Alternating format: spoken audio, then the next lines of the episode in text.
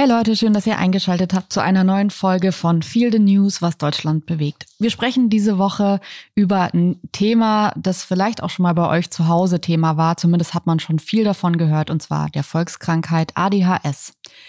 Immer wieder veröffentlichen Menschen ihre ADHS-Diagnose.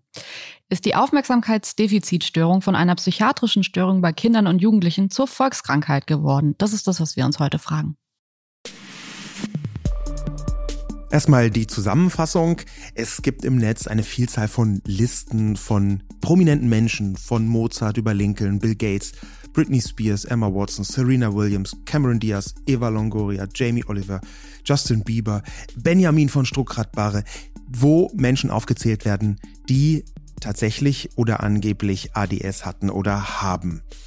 Die meisten dieser Leute, die ich gerade aufgezählt habe, haben ihre Diagnose sogar öffentlich gemacht und zuletzt sprach der Comedian Felix Lobrecht in seinem Podcast Gemischtes Hack über seine ADS-Diagnose. Das hat er schon häufiger getan. Auch Sarah Kuttner hat sich mehrmals dazu geäußert. Dann ist auch noch genau jetzt in der Spiegel Bestsellerliste ziemlich weit oben das ADS-Buch Kirmes im Kopf von Angelina Burger, die auch einen großen Instagram-Account gleichen Namens führt. ADS steht für Aufmerksamkeitsdefizitsyndrom. Äh, wenn das H mit dabei ist, bei ADHS kommt da noch Hyperaktivität als Begriff mit hinzu.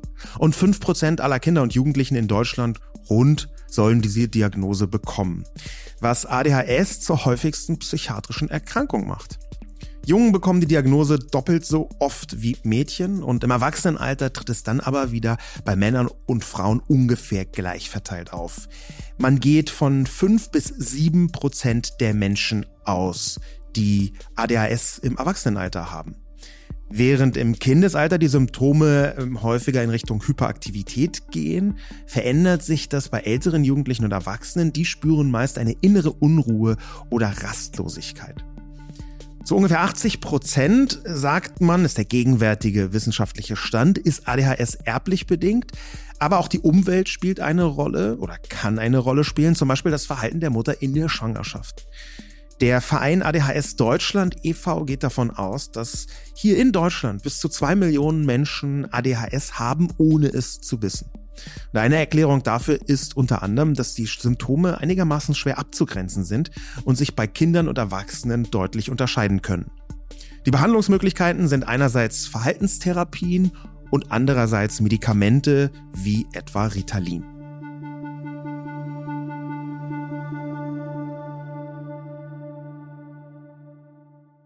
Ja, und warum machen wir diese Sendung? Immer wieder hört man von Menschen, äh, die auf ADS diagnostiziert wurden. Wir wollen uns ansehen, wie sich ADS in den letzten Jahren in der Gesellschaft verändert hat, wie sich das gewandelt hat und uns mit der Frage beschäftigen, wieso man in letzter Zeit so viele Diagnosen dazu hört.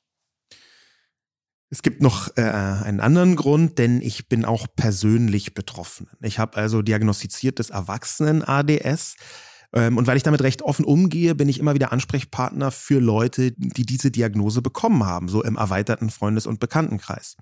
Und dabei ist mir immer wieder aufgefallen, wie wichtig die Gefühle rund um diese Störung sind. Und die kann man eben nicht auf Wikipedia nachlesen ähm, oder irgendwelche Artikel dazu. Denn sowas wie Scham oder das Gefühl zu versagen ähm, oder das Gefühl faul zu sein, die feste Überzeugung faul zu sein oder dass man glaubt, nichts auf die Reihe zu bekommen oder tatsächlich nichts auf die Reihe bekommt oder dass man bestimmte Dinge beim besten Willen nicht im Gedächtnis behalten kann. Das alles sind Punkte, die sehr heftige Gefühle bei Leuten auslösen können, die ADS haben. Und genau deswegen wollen wir darüber sprechen. Ja, Sascha, du hast es gerade schon gesagt und das würde mich natürlich total interessieren. Wann hast du gemerkt, dass du vielleicht ADS, ADHS haben könntest und äh, wie hat es angefangen? Dazu muss ich sagen, dass bei mir ADS zu einem Zeitpunkt diagnostiziert wurde, nämlich Ende der 90er Jahre, Erwachsenen-ADS, als das noch als Kindergartenkrankheit galt. Als man irgendwie so Witze darüber gemacht hat, dass irgendwie man äh, äh, irgendwelche zu aufgeregten Kids mit Ritalin ähm, ruhig stellt. Es gab damals in Berlin, also sogar in Berlin, gab es zwei äh, spezialisierte Psychiater für Erwachsenen-ADS. Das war gerade erst so im, im Bewusstsein angekommen, dass auch Erwachsene das haben können. Und zu dem einen bin ich dann auch gegangen. Ähm, denn ein lieber Freund von mir hat mir irgendwann, ich glaube 1999, gesagt, ey, ich glaube, du hast ADS. Er hatte ein Buch gelesen und hat mir das auf den Kopf zugesagt. Ähm, was ich vorher schon gespürt habe, war, dass irgendwas mit mir anders ist als mit anderen Leuten. Es ist ein ganz häufiges Gefühl, was man dann entwickelt. Was hast du gedacht, als also ich meine, das war ja in der Zeit wirklich noch so, dass man eigentlich dachte, ja, irgendwie so der eine Junge in der Klasse hat es. Äh, und der ist irgendwie so der Zappel-Philipp, aber der ist auch irgendwie so ein bisschen, hat es ja immer auch sowas mit, der kommt nicht aus so einem guten Elternhaus, die Eltern haben sich nicht richtig gekümmert, der zappelt jetzt den ganzen Tag. Was hast du gedacht, als der Kumpel dann zu dir ankam und meinte, ich glaube, du hast ADS, war das äh, so, wow, cool, danke? Oder, weil ich glaube, ich hätte mich fast so ein bisschen, äh, ich weiß nicht, wahrscheinlich in der Zeit gefrontet gefühlt und hätte mir gedacht, ja, jetzt lass mich mal in Ruhe, ich hab das nicht. Ähm, nee, dadurch, dass das noch gar nicht so groß im Gespräch war und ähm, das war wirklich erst der Anfang davon, mhm. dass das bekannt wurde, habe ich eher gedacht, aha, was ADHS, äh, ja, weiß ich nicht, ist das ja denn jetzt so? Und er hat das aber sehr geschickt gemacht. Liebe Grüße an dieser Stelle an Philly. Er hat das sehr geschickt gemacht. Er hat mir das nämlich nicht als Krankheit verkauft, sondern als eine Form des Andersseins. Und mm. da habe ich mich dann mm. plötzlich drin wiedergefunden. Ich hatte schon vorher ganz viele Schwierigkeiten in meiner eigenen Organisation. Also Alltagsorganisation konnte ich überhaupt nicht. Ich hatte, und das war so mit das Hauptargument, äh, warum ich das dann hab testen lassen, ich hatte ganz große Schwierigkeiten, bestimmte Alltagsdinge im Kopf zu behalten. Also ich habe mir unbedingt vorgenommen, diesen einen Brief, der lag da auf dem Tisch, den beim auf jeden Fall zu beantworten. Mhm. Ja, und dann bin ich dran vorbeigegangen und dann irgendwie wieder dran vorbeigegangen und dann dachte ich, ach komm, das ist der Brief, den muss ich unbedingt antworten. Das mache ich äh, jetzt später, das mache ich 20 Minuten. Ähm, und dann in der Folge liegt dieser Brief da einfach original drei Monate. Und nach drei Monaten sehe ich diesen Brief, der liegt immer noch da und ich denke, um Gottes Willen. Und solche, solche Organisationsschwächen, Verpeilung, gleichzeitig, dass ich gemerkt habe, ich springe sehr schnell zwischen Themen. Ja, vom, äh, von A nach B und von B wieder nach zurück. Ähm, dass gleichzeitig die ständige Suche nach irgendwelchen Tools und Gadgets, um mein Leben in den Griff zu bekommen. Das, was anderen scheinbar mühelos gelingt, ist denn gar nicht so, aber scheinbar mühelos gelingt, das habe ich versucht, so verzweifelt. Die, äh, die ganzen 90, 90er Jahre hindurch habe ich mir irgendwelche bizarren Gadgets, so komische elektronische Kalender und so gekauft. Weil ich dachte, irgendwie muss ich mein Leben doch organisieren. Irgendwas muss ich doch kaufen können. Ein Punkt, ein Ding, das fehlende Gadget, was mein Leben endlich wieder auf die Kette bekommt. Jetzt, also wenn man dir jetzt so zuhört, dann könnte man ja auch einfach denken, okay, du bist halt, ich sage jetzt mal Faulheit äh, gepaart mit einer chaotischen Art und irgendwie keiner Ordnung. Da könnte man ja auch einfach sagen, ja gut, du bist halt ein Chaot oder so. Ja, die Frage ist gar nicht, ob ich einer bin oder nicht, sondern wofür hat denn die Gesellschaft für sehr junge Menschen solche Begriffe wie Chaot überhaupt erfunden? Das war schon so eine Ausgrenzung, sozialer Druck, um die mhm. Menschen in ein gesellschaftliches Gefüge reinzupressen. Und da passen halt manche besser rein und manche schlechter rein. Mit der Ordnung kann man sich ungefähr vorstellen wie Frühaufsteher und äh, Spätaufsteher. Ja, das ist, gibt es beides, das ist beides legitim, ist beides völlig in Ordnung. Ähm, und äh, man muss das gar nicht werten. Aber die Gesellschaft tendiert sehr deutlich dazu, Frühaufstehen viel stärker zu belohnen. Ähm, die, ich habe irgendwann gemerkt, dass meine mangelnde Ordnung ähm, für mich nicht das Hauptproblem war, was meine Gefühle angeht, was meine psychische Verfasstheit angeht. Das habe ich irgendwie hinbekommen. Da habe ich Tricks angewendet. Sondern das, was mir am meisten zu schaffen gemacht hat, und das habe ich von ganz vielen ADS-Diagnostizierten dann auch gehört, dass sie retrospektiv gemerkt haben, wow, das ist total krass, ist, ich dachte sehr lange, ich sei faul. Mhm. Und ich habe mhm. das auch ganz oft gehört. Das stimmt überhaupt nicht. Ich bin super fleißig. Ich kann diesen Fleiß bloß nicht in allen Bereichen anwenden. Und ich kann ihn auch nicht immer anwenden. Ja. Und da war, da ist für mich mit dieser Diagnose, die ich dann bekommen habe, so richtig ein äh, gigantischer Stein vom Herzen gefallen. Der hat mir ganz viele problematische Verhaltensweisen oder sagen wir mal besser, problematisierte Verhaltensweisen von mir davor sehr gut erklärt. Und ich habe auf einmal gecheckt, ach, deshalb mache ich das so und so und so. Jetzt kennen wir uns ja dann doch schon eine Weile und ich kenne dich auch ganz gut. Und ähm, ich war total überrascht, als du mir das, du hast mir das auch, ich vielleicht am Anfang gesagt, aber ich glaube, da habe ich es nicht ernst genommen, als du mir das gesagt hast, oder ich habe es so wegignoriert. Ja. Ähm, ich empfinde dich als einen extrem strukturierten Menschen. Ich kenne kaum jemanden, der so pünktlich ist wie du.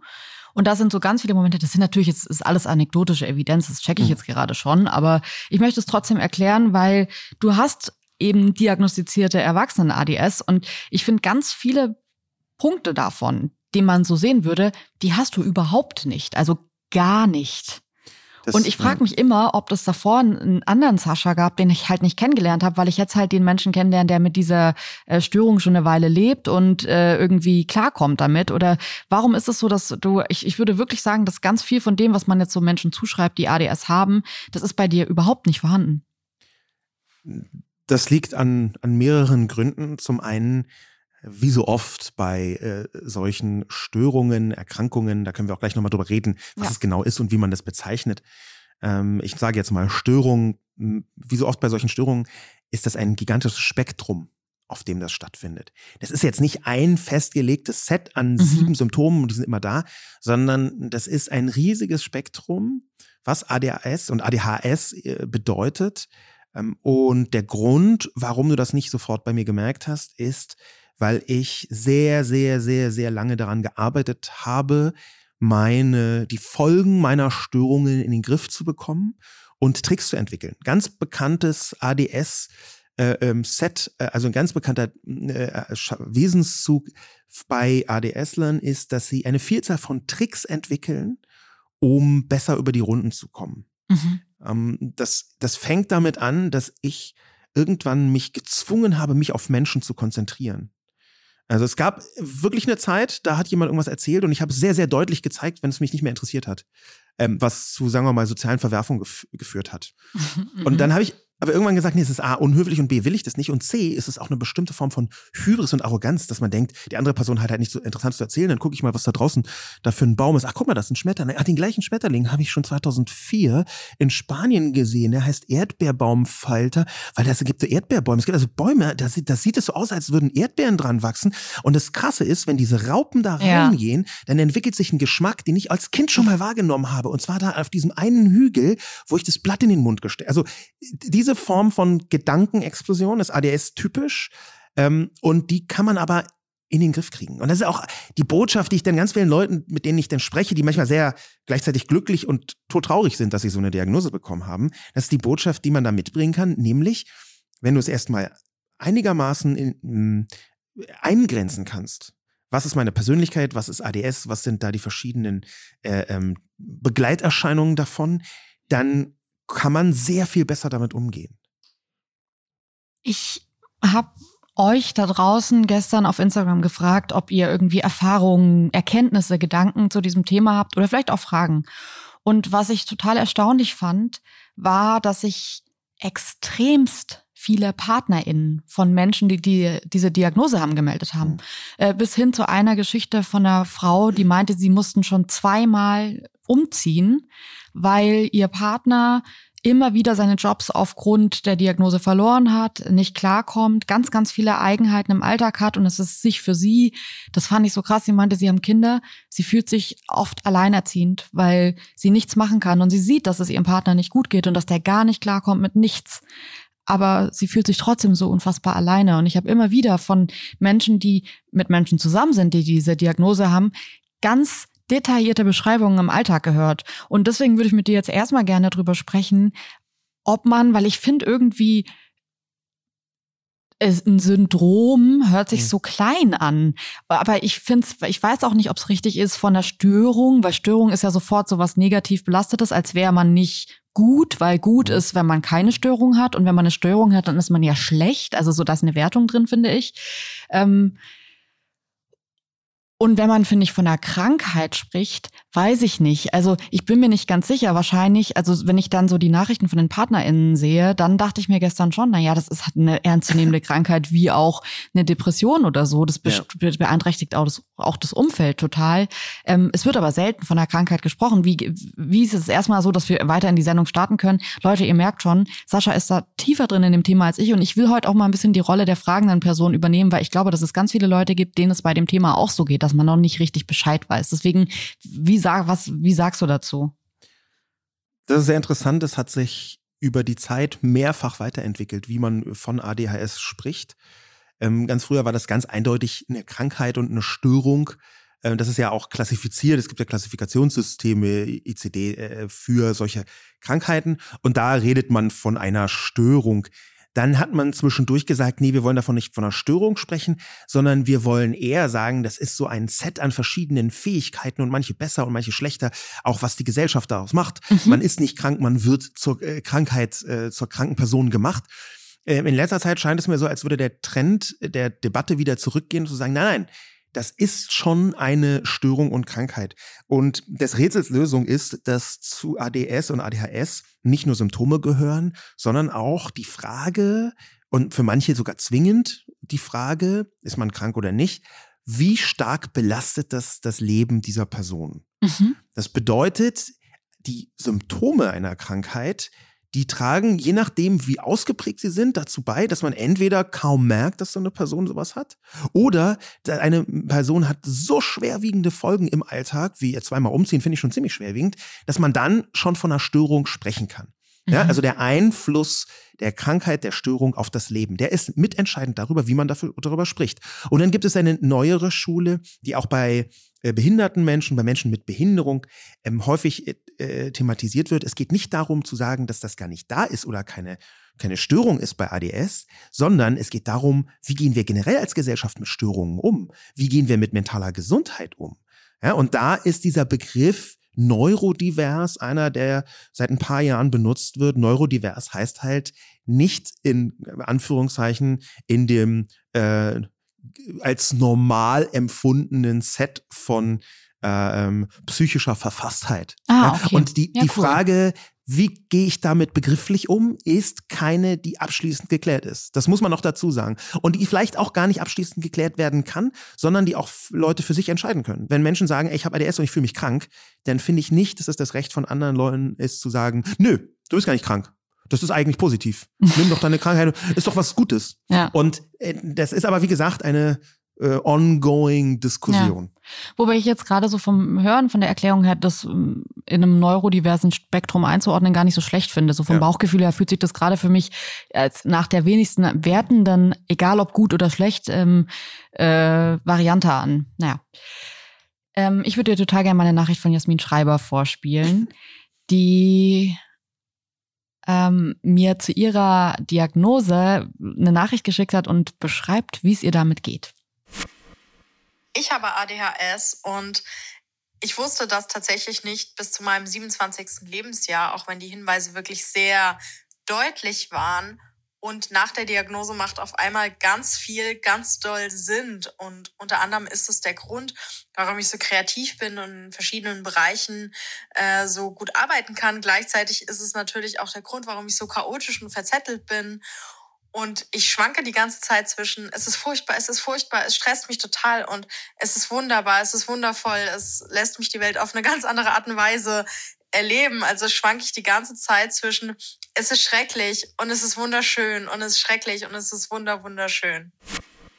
Ja, also darin finde ich mich sehr wieder, dass man ähm, diese Störung manchmal verflucht und manchmal aber auch ganz großartig findet. Äh, ziemlich bekannt ist zum Beispiel dieser Laserfokus.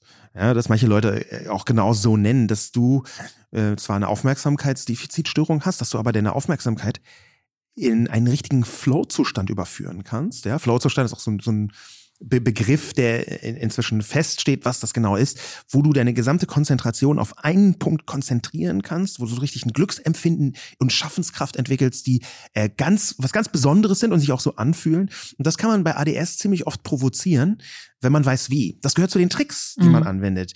Du kannst, wenn wenn Jasmin eben sagt, sie ist so kreativ, dann kann man das übersetzen, dass diesen Gedankenstrom, den ich vorher versucht habe, so ein bisschen zu skizzieren, so ein bisschen zu, zu erzählen, diesen Gedankenstrom lernst du irgendwann lenken und du kannst ihn ganz bewusst provozieren und du versetzt dich dann mit absurden Hilfsmitteln in eine Situation, wo das eher passiert. Ich habe mich zum Beispiel eine ganze Zeit lang in Cafés gesetzt, wo so viel Trübel wie möglich war, aber gleichzeitig Kopfhörer aufgesetzt, wo ich mir richtig laut Musik draufgeballert habe. Das heißt, ich habe irgendwie Musik gehört gleichzeitig und ich habe Bewegung um mich rum gehabt und so habe ich überhaupt erst Bücher schreiben können.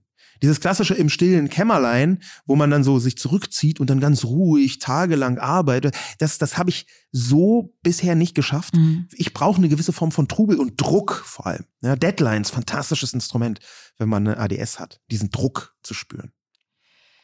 Ich habe ähm, vor ein paar Tagen einen Tweet von Donny O'Sullivan gelesen, der geschrieben hat, gute Nachrichten, ich habe ADHS und werde kein Buch darüber schreiben. ähm, und ich musste sehr lachen, als ich das gelesen habe, äh, weil ich dachte im ersten Moment, ja gut, aber du tweetest ja dazu. Also es ist halt äh, äh, der halbe Schritt vor einem Buch, sage ich jetzt mal. Ähm, und dann dachte ich aber so, okay, das trifft natürlich auf der einen Seite diesen Nerv zu sagen, gerade reden alle über dieses Thema und es ist irgendwie, jeder macht einen Podcast, ein Buch und einen Artikel und hier nochmal den Instagram-Account und jetzt ist es raus, Leute, ich wollte euch erzählen, ich habe ADHS. Und ähm, das geht mir manchmal auch so, dass mir das so ein Overload ist, ich mich davon irgendwie bedrängt fühle, wäre jetzt vielleicht das falsche Wort, aber ich, ich denke mir manchmal bei diesen Diagnosen so, jetzt muss man wieder so deep reingehen mit Personen. Und ich glaube, es hilft ganz vielen, aber ich denke mir dann oft so, ich folge ja jetzt zum Beispiel einem Donny O'Sullivan für was anderes. Und wenn der dann, und der, ich finde, diese Reise hat man total oft, dass die Leute so mind blown sind von mhm. dem, was sie alles rausfinden, wenn sie mhm. dann diese Diagnose haben, dass ich das manchmal als außenstehende Person anstrengend fand, mhm. diesen Weg immer mitzugehen, weil es ja ein Leidensweg auch ist, den man immer wieder mitverfolgt und die Menschen sieht, die dann zwar so glücklich sind, aber das bedeutet ja auch, dass sie ihr Leben lang so in eine andere Richtung gelaufen sind. Und das habe ich immer als emotional anstrengend empfunden. Das kann ich gut nachvollziehen. Äh, und zwar hauptsächlich deswegen, weil für sehr viele Menschen, die merken, oh, ich habe ADS, ich habe eine Erklärung für ganz viele Schwierigkeiten, Verhaltensweisen, ähm, die geraten dann in so eine rückwirkende Erklärungsbegeisterung, ja. die fast eine Art sektenhaftes Erweckungserlebnis ja, genau, stimmt. Ja, dann ist da jemand und der, der erzählt da auch davon. Das ist also äh, das ist, das kann man ganz grob vergleichen mit äh, Leuten, die plötzlich merken, oh, mir wird ein Zusammenhang klar, mhm. den ich vorher nie gesehen habe, über mich selber.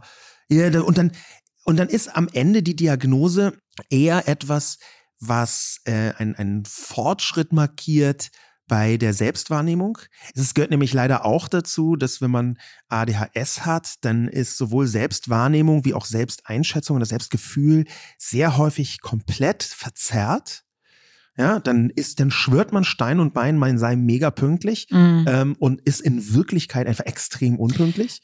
Du, ich hatte aber auch das Gefühl, dass bei diesen Leuten, die dann sagen, Leute, noch mal ganz kurz, 2001, da habe ich was gemacht, ich weiß jetzt, warum ich das gemacht habe und so und äh, diese Erklärungen dann dafür haben, ich finde, da ist auch ganz oft Charme drin. Da ja. merkt man, dass den Leuten Situationen aus 2001 einfallen, wo sie immer noch keinen Frieden mit sich geschlossen ja. haben und jetzt endlich die Erklärung dafür haben, warum sie damals so unzuverlässig, so chaotisch oder was weiß ich was waren. Und das ist für mich dieses schmerzliche Moment, wo ich mir oft denke, ich kann, ich halte das manchmal im Alltag nicht von jeder Person in meinem ja. Umfeld oder von irgendwie einer Person, die ich jetzt nicht kenne, aus, weil ich diesen Weg nicht die ganze Zeit mitgehen kann, in 2001 nochmal zu gucken, warum war man da so. Und ähm, das fand ich irgendwie so bezeichnend, dass Donny das so gesagt hat, weil auf der anderen Seite hat er ja schon auch ein Mitteilungsbedürfnis gehabt, das zu sagen. Mhm. Und ich finde, dass es tatsächlich auch ein Wesenszug ist, der, oder Wesenszug ist wirklich die falsche Formulierung, äh, Neurodiv im neurodiversen Spektrum ist, ähm, wo man schon sagen kann, das hilft äh, zu verstehen, warum Menschen so sind. Also ich würde das, glaube ich, auch, wenn es bei mir diagnostiziert worden werden würde,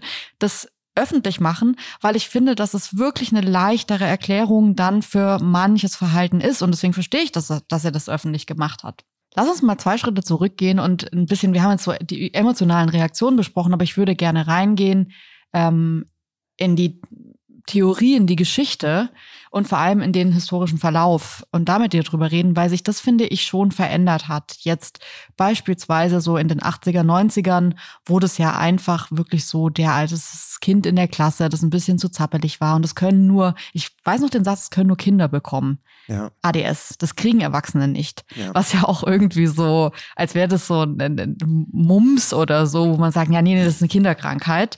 Ähm, und heute sind diese Kinder von damals alle Erwachsene und bei einigen ist es immer noch da. Und es gibt Erwachsene, die das ganz neu bei sich entdecken. Und ich finde schon, dass sich das gewandelt hat. Ähm, ich habe eine Nachricht von einem Kinderarzt bekommen, der geschrieben hat, ADHS ist weltweit ähnlich häufig bei fünf bis sieben Prozent der Bevölkerung nachweisbar. Man ist mittlerweile weg von einer Modediagnose. Früher gab es auch noch andere Namen dafür. Beschrieben wurden typische Symptome schon lange, angefangen beim Struwwelpeter durch den Frankfurter Psychiater Heinrich Hoffmann. Man geht von einer starken genetischen Komponente aus, was erklärt, wie so viele Erwachsene durch die andere Aufmerksamkeit bezüglich des Krankheitsbildes erst nachträglich die Diagnose erhalten. Für viele erklärt es im Nachhinein eine Menge. Diese, was ich an dieser Wortmeldung sehr interessant finde, ist diese Referenz auf Struffelpeter. Ähm, das quasi ein Kinderbuch von vor über 100 Jahren. Und plötzlich wird klar, dass wir eine Vielzahl von Kinderfiguren haben, die irgendwie aus der Reihe tanzen. Ich kann mich noch dran erinnern, als wir jetzt an Weihnachten äh, Michael aus Lönneberger geguckt haben. Ja. Und die Serie eigentlich permanent daraus besteht, dass Michel halt so ein bisschen rumzappelt und wild ist und Streiche macht und halt unangepasst ist und sozial auch nicht so ganz fit ist. Und dem Vater, der ihn entweder vermöbelt, und das sieht man auch die ganze Zeit in dieser Kinderserie, dass der Vater ihn schlägt, ja oder ihn halt als Medikament in den Schuppen einsperrt, wo er dann irgendwie so tagelang gefühlt Holzfiguren schnitzen muss. Auch Pippi Langstrumpf, das Mädchen, das äh, wild und unangepasst ist und deswegen einfach alleine mit Tieren im Haus lebt. Das sind, da gibt's auch noch ganz viele andere nette Geschichten, aber ich breche das ja. gerade runter, weil uns da so klar wurde an Weihnachten, hey, der hatte wahrscheinlich einfach ADS, der arme Michel aus Lönneberger und musste dann immer in den Schuppen gehen, statt Ritalin zu bekommen. Ja, aber bei Struwwelpeter ist es ja ganz offensichtlich, ähm, ist, man muss sagen, dass der Wandel der Diagnose ADS und auch wie die Menschen sich fühlen, dass das viel stärker mit dem Wandel der Gesellschaft zu tun hat. Dass es früher einen sehr viel größeren Anpassungsdruck gab. Es gab auch ein viel festgezurrteres Set an möglichen Verhaltensweisen. Es ist tatsächlich so, dass ähm, dieser Anpassungsdruck in vielen Bereichen geringer geworden ist einerseits und dass andererseits eine ganz große und interessante Diskussion schon seit Mitte der 90er Jahre stattfindet, ähm, die ich mal versuche an zwei Büchern zu skizzieren. Das erste Buch ist das, an dem ich auch selber mein ADS habe erfahren lernen wie gesagt, Ende der 90er Jahre, äh, von einem kanadischen Radiomoderator namens, namens Thom Hartman. Ähm, der hat 1993 schon geschrieben, A Hunter in a Farmer's World. Also ein Jäger in einer Farmerwelt. Ähm, das, was er da beschreibt, ist, es ist nicht wissenschaftlich, es ist populärwissenschaftlich, wenn überhaupt. Das ist ein Erklärungsansatz, wo man nicht genau sagen kann, ja, so war es, sondern er, der hat mir damals ähm, mhm. so quasi als Metapher eingeleuchtet. Er hat nämlich gesagt, wir leben damals in einer Welt, die von Farmern bestimmt ist. Also Menschen haben Erfolg, die jeden Tag aufs Feld gehen und immer wieder daran arbeiten und immer wieder das Gleichförmige richtig tun. Es gibt aber auch Leute, die eher dem Jägertypus entsprechen. Nämlich Menschen, die drei Tage lang irgendein Tier jagen, es dann erlegen und dann haben sie viel Fleisch für vier Wochen, dann legen sie sich hin und machen auch mal nichts oder irgendwas anderes. Aber Manchmal konzentrieren sie sich für eine kurze Zeit ganz extrem, wenden alle Kraft auf und kommen dann zu einem Erfolg. Und er hat diesen Gegensatz gemacht zwischen Jäger und Farmer. Und er hat gesagt, wir leben in einer Farmerwelt. Es wird belohnt, wenn du Konstanz mitbringst und Fleiß und immer wieder. Mhm. Und Jäger haben damit große Probleme. Er hat quasi die Jägermetapher für ADSler gefunden. Und das hat mir damals so wahnsinnig eingeleuchtet. Wie gesagt, das ist jetzt nicht eine ganz hauptamtlich wissenschaftliche These, aber es ist eine schöne Erklärung, dass man sich irgendwie falsch fühlt. Aber, und das ist halt der wichtige Punkt, das war im 20. Jahrhundert. Und plötzlich kommt die Digitalisierung und da gibt es ein zweites Buch von Edward Hallowell namens Crazy Busy 2006. Und der hat gesagt, in jedem Großraumbüro sieht es heute aus wie, Zitat, äh, bei einer Kindergartenhorde, die ihr Ritalin nicht genommen hat. Weil durch die Digitalisierung es ist ja. plötzlich eine Situation entstanden, dass man nicht irgendwie drei Tage lang in seinem Büro alleine irgendwas saß, in so einem Eckbüro, bla bla, sondern dann klingelt das Handy und dann äh, nochmal der Festnetzanschluss und dann kommt eine Mail rein und dann kriegst du noch eine Textnachricht und jetzt poppt irgendwie auch noch diese Plattform auf und das, das heißt, plötzlich, vor allem durch die Digitalisierung, ist die klassische Welt nicht mehr eine Pharmawelt, wo man mit Konstanz den ganzen Tag immer Schrittchen für Schritt, sondern mit diesem Multitasking alles gleichzeitig. Du musst an 17 Sachen denken und es kommt hier nochmal, bringt was auf und da hast du fünf Minuten und hier hast du zehn Minuten. Plötzlich ist es eine ADS-Welt, in der man Erfolg haben kann. Und das ist jedenfalls die Wobei, These von Edward Hallowell. Was ich mich da frage, ich habe in der Vorbereitung für die Sendung viel so in der Theorie über dieses Thema nachgedacht, weil wir ja schon, es gibt schon verschiedene Datenlagen dazu, wie zum Beispiel die, dass es die Diagnose heute häufiger gestellt wird. Und wieso konnte sich diese Annahme in den 80er, 90ern überhaupt durchsetzen, zu sagen, dass es bei Erwachsenen gar nicht der Fall ist, weil Erwachsene können alles stillsitzen, Kinder können nicht stillsitzen. Die sind doch wild und springen rum und sind irgendwie, haben keine gute Impulskontrolle. Und ich habe mich gefragt, ob die Industrialisierung ähm, oder das so beginnend mit der Industrialisierung, weil davor würde ich sagen, war es auch noch mal eine freiere Welt. Deswegen finde ich das mit dem Farmer gar nicht so ein gutes Beispiel, weil ich finde, wenn man auf dem Land aufwächst, dann sieht man Bauern und also jetzt, das ist ja so, sind ja die Farmer. Die haben, die können ihren Alltag sehr, sehr frei gestalten. Die haben vielleicht irgendwie feste Futterzeiten und so, aber was die ansonsten machen, wie die was anfangen, das ist ja eigentlich sehr in, im Sinne von, man muss sich nicht irgendwie in eine große Gruppe einfügen, man muss nicht in eine Firma laufen, man muss nicht still sitzen, sondern man kann sich bewegen, man ist an der Natur, man kann auch entscheiden, jetzt mache ich zuerst das oder jetzt mache ich zuerst das. Und es geht ja nicht darum, nicht fleißig zu sein, das hast du ja vorhin schon erwähnt, es geht nicht darum, dass die Leute faul sind, sondern es geht darum, dass man vielleicht so sein Leben selbst gestalten will, wie und wann man was wo macht.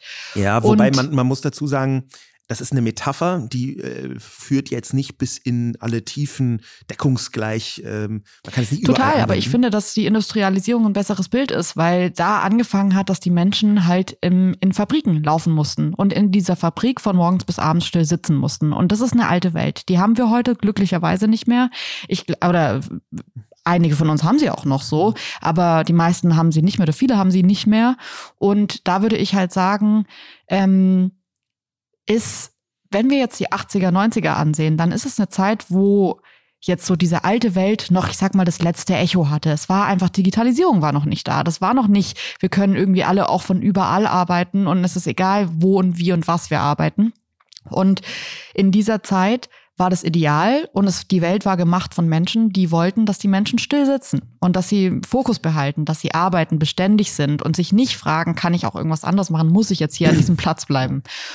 Und ich glaube, dass wenn wir das so aufbauen, was du ja gesagt hast, auch übertragend gesagt hast jetzt mit äh, diesen beiden Büchern, dann würde ich sagen, würde ich nochmal gerne grundsätzlich überlegen, wie ADS, ADHS gesehen wird und würde vielleicht auch mit dir gerne einmal überlegen, ob die Medikation, nämlich Ritalin, das wird ja einfach oft, das ist ja schon ein gängiger Weg, das Ganze mit Ritalin zu bearbeiten, ist jetzt mein, mein, meine Frage einfach an dich.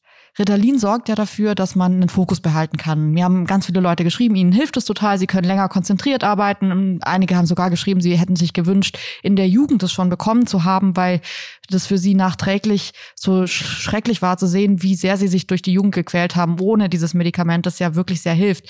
Aber die Welt ist ja in dem Sinne auch gemacht von Menschen, die kein ADHS haben und die denken, der Normalzustand in Anführungszeichen ist, stillsitzen zu bleiben und aufmerksam zu sein, Fokus zu haben. Ist da nicht die Medikation nur hin zu einem Zustand, den wir vielleicht so auch gar nicht mehr wollen oder gar nicht mehr haben sollten? Also ich glaube, da muss man ganz, ganz viele einzelne Punkte differenzieren. Es fängt damit an, dass natürlich jetzt in unseren äh, Sphären, so urbanen, kreativen Sphären, ähm, sieht es manchmal so aus, als gäbe es das in der Form gar nicht mehr.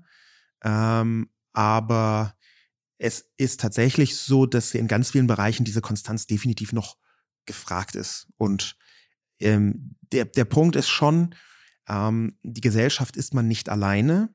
Und ja. ganz viele von diesen Schwierigkeiten, die sind jetzt nicht nur von der Gesellschaft gemacht, sondern die bezieht man auch auf sich selbst. Es geht nicht nur um ein Funktionieren mit Ritalin. Ritalin hilft manchen Menschen nicht nur ihr Leben besser in den Griff zu kriegen, Organisationen so zu machen, wie es von ihnen gesellschaftlich erwartet wird. Da könnte man auch sagen, gibt es einen Anpassungsdruck, lass uns den Anpassungsdruck abschaffen. Nee, in anderen Bereichen ist Ritalin für viele Leute ein Segen.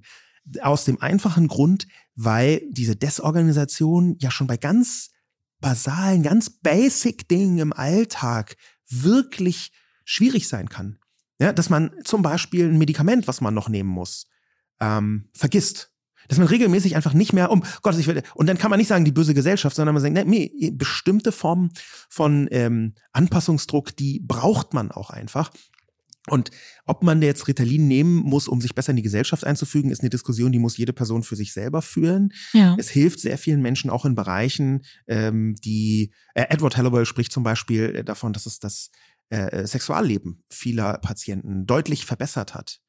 Ähm, weil sie eine bestimmte Ruhe überhaupt erst gefunden haben, die eben für solche Situationen sinnvoll sein. Ach, interessant, okay. Ähm, das ist also etwas, wo man sagen muss, es ist wenig gesellschaftlicher Anpassungsdruck in diesem Bereich. Bei mir ist persönlich funktioniert Ritalin nicht. Es gibt eine Zahl von Menschen, die ADS haben, auch diagnostiziert, die liegt je nachdem bei rund 30 Prozent. Da wirkt Ritalin nicht. Eine Zeit lang war es sogar so, dass man gesagt hat, wenn Ritalin bei dir nicht wirkt, dann ist die Wahrscheinlichkeit sehr groß, dass du wirklich ADS hast. Quasi so eine ungefähr von hinten durch die Brust ins Auge äh, Diagnose. Wobei ich das irgendwie gerade schwierig finde, weil ich mir denke, es gibt ja auch Leute, bei denen es wirkt und die es auch wirklich haben. Und dann zu sagen, du, du hast dann das wirkliche ADS, wenn es bei na, dir nicht Moment, wirkt, ist also irgendwie. Das, es ist schon so, dass Ritalin bei Leuten, die ADS haben, halt ganz anders wirkt als bei Leuten, die kein ADS haben. Ja, also Ritalin. Genau, aber es kann, kann, ja trotzdem Leute geben, bei denen das wirkt. Also die, die gibt's ja, genau. gibt's ja. Ja, genau. Möchte ich, also möchte ich auch gar nicht in Ab Abrede stellen. Ähm, der gegenwärtige Stand bei den meisten Leuten, ähm, die sich damit tiefer beschäftigen, ist, dass äh, wenn dir Ritalin hilft, dann ist es völlig in Ordnung, das zu nehmen. Das hat praktisch keine Nebenwirkungen, von denen wir wissen, auch wenn man das sehr lang, äh, lang äh, also sehr lang benutzt. Ähm, es, es, es gab eine Zeit lang Leute, die gesagt haben, wir müssen ganz vorsichtig sein, bei Kindern damit zu verschreiben. Ähm, es gibt inzwischen Leute, die sagen, hey, äh, der äh, Schaden davon, mhm. ähm, wenn man als Kind so sehr spürt, dass man ausgegrenzt wird durch dieses Set an verschiedenen Verhaltensweisen, Fähigkeiten, ähm, dann, äh, dann ist das, das ist schädlich.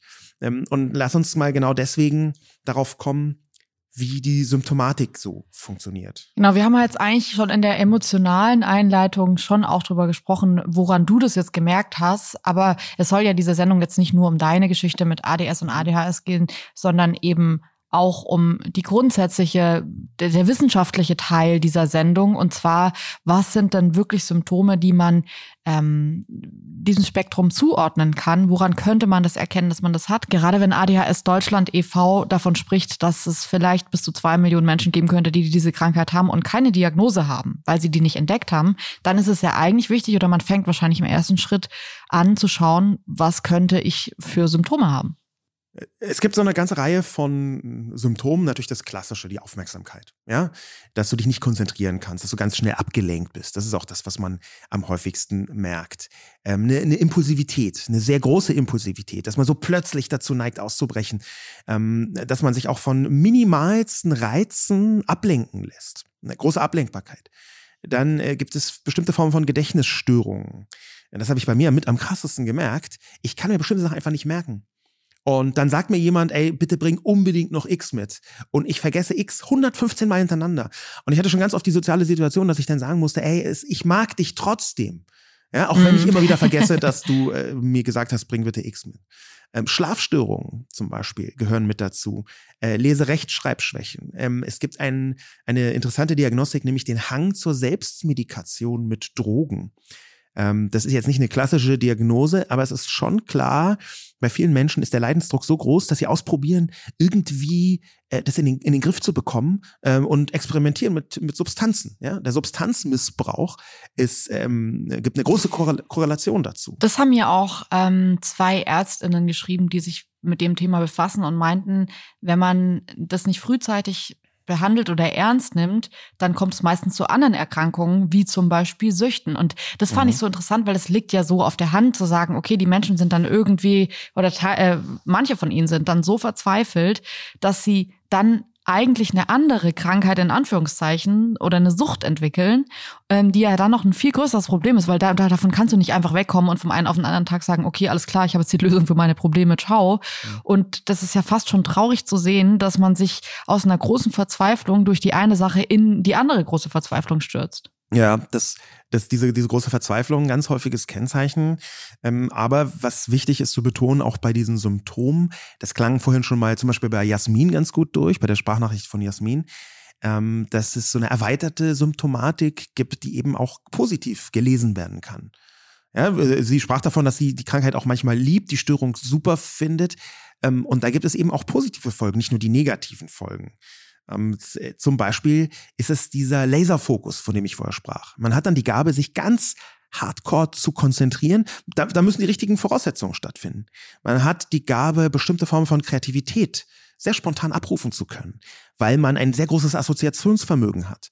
Ja, diese leichte Ablenkbarkeit, dass man von X nach Y nach Z springt und dann wieder zurück und dann A und ja. B und C und D.